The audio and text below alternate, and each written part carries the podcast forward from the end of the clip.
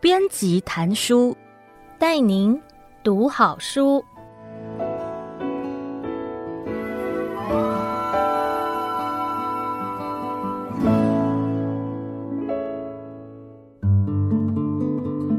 你好，欢迎收听由爱播听书 FM 制作的书斋音频编辑谈书，我是尖端出版的主编丁玉佩。让我为您挑选值得阅读的好书，让您只花不到半个小时的时间就能聆听一本好书，了解书里的精华。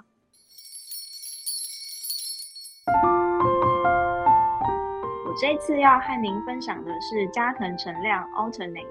交汇的瞬间。这是一本用现代人的社交 App 来描绘青春情感的小说。书名的 Alternate 指的是交汇。故事中有三位性别、年纪、想法和经历各有不同的高中生，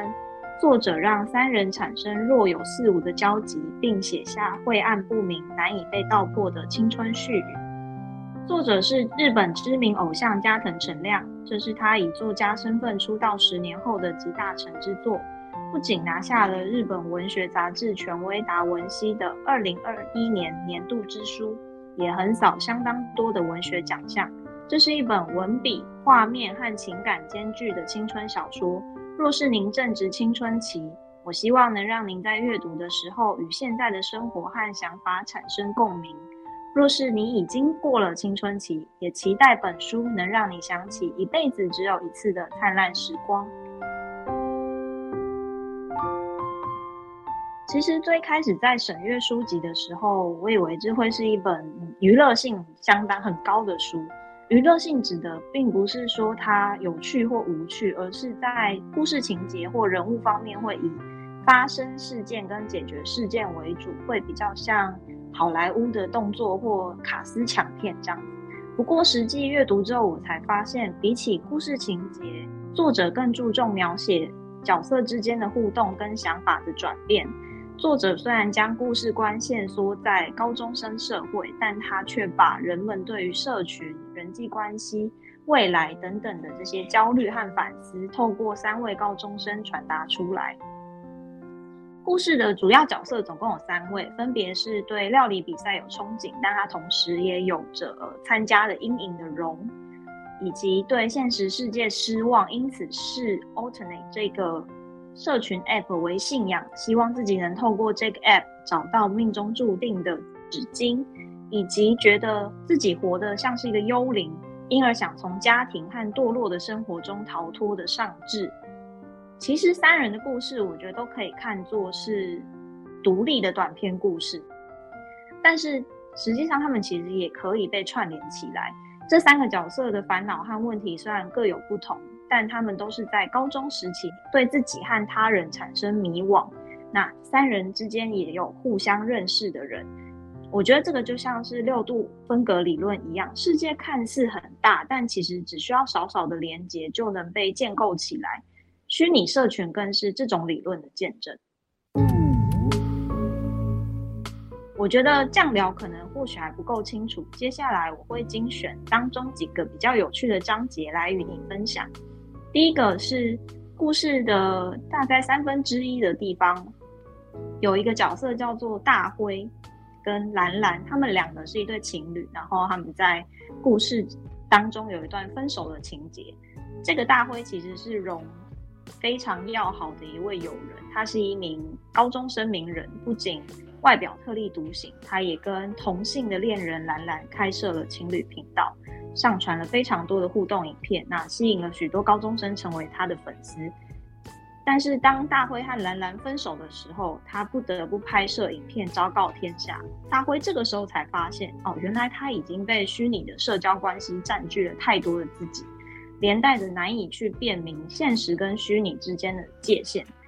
我觉得这一段身为呃由身为现役偶像的作者来写，非常有趣，阅读完之后也非常的有后劲。因为加藤成亮他长年以来的工作就是与镜头跟粉丝互动，他必须时刻留意形象，那也得一直思考粉丝跟自己之间的距离或者是互动关系等等。在某种方面来说，我觉得偶像跟粉丝也是虚实界限非常模糊的存在。同时，他也会对舆论有着比一般人还要高的敏锐度。所以，我觉得他能放下偶像的身份，用作家这个身份，然后以擅长的文字将这段感觉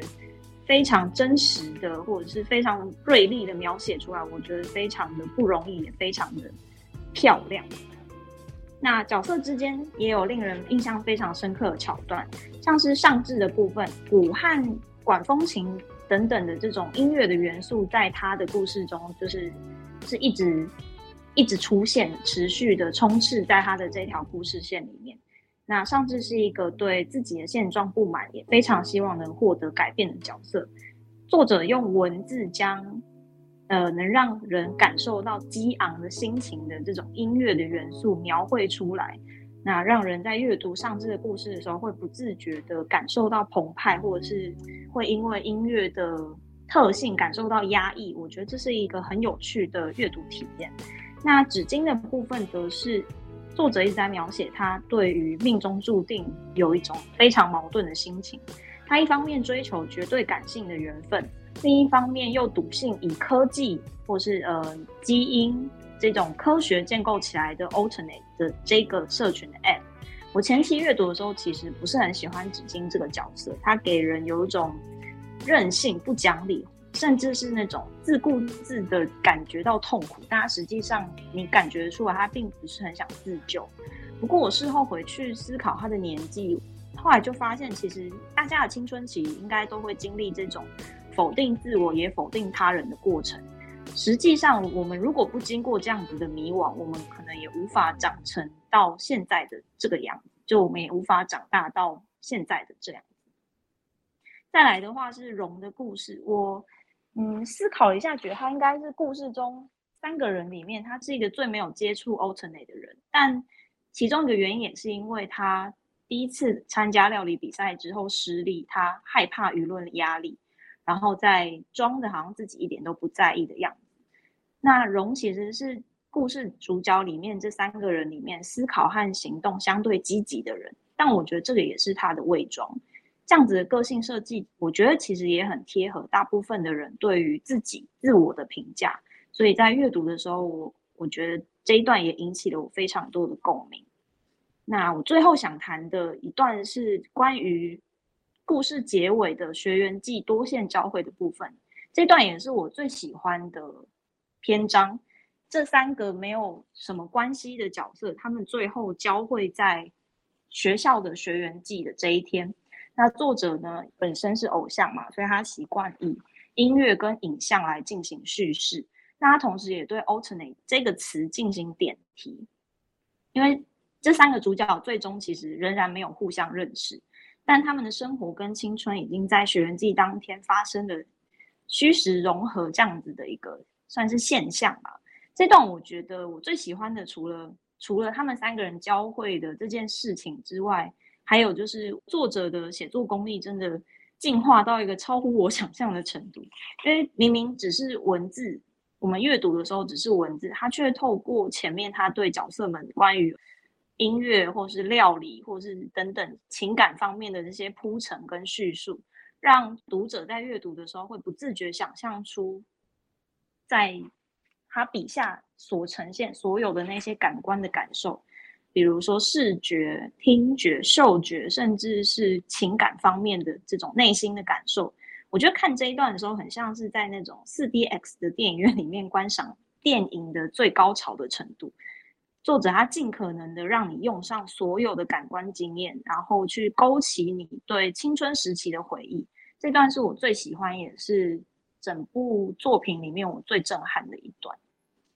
总结的来说，我觉得这本书我会推荐给两种人，一个是作者加藤成亮的粉丝，因为我自己也是追星族，就是也是杰尼斯的粉丝。那我也很喜欢看到偶像斜杠去发展属于他自己的特色或是专长。那加藤成亮在杰尼斯里面已经算是算是比较特立独行的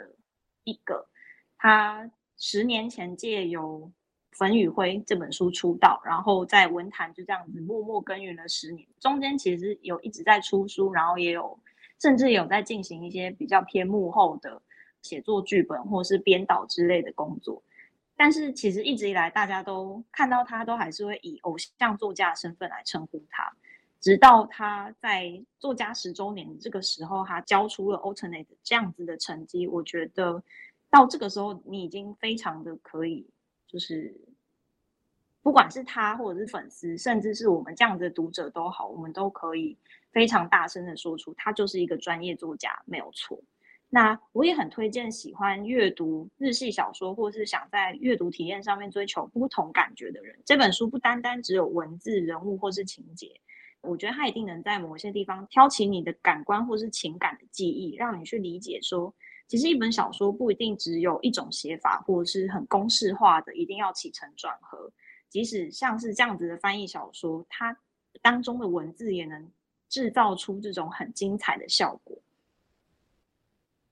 那我们今天说书就到这边结束。我是尖端出版的主编丁玉佩，祝福你今天听书愉快，希望下次还有机会为你说书。编辑谈书，谢谢你的收听，我们下次见。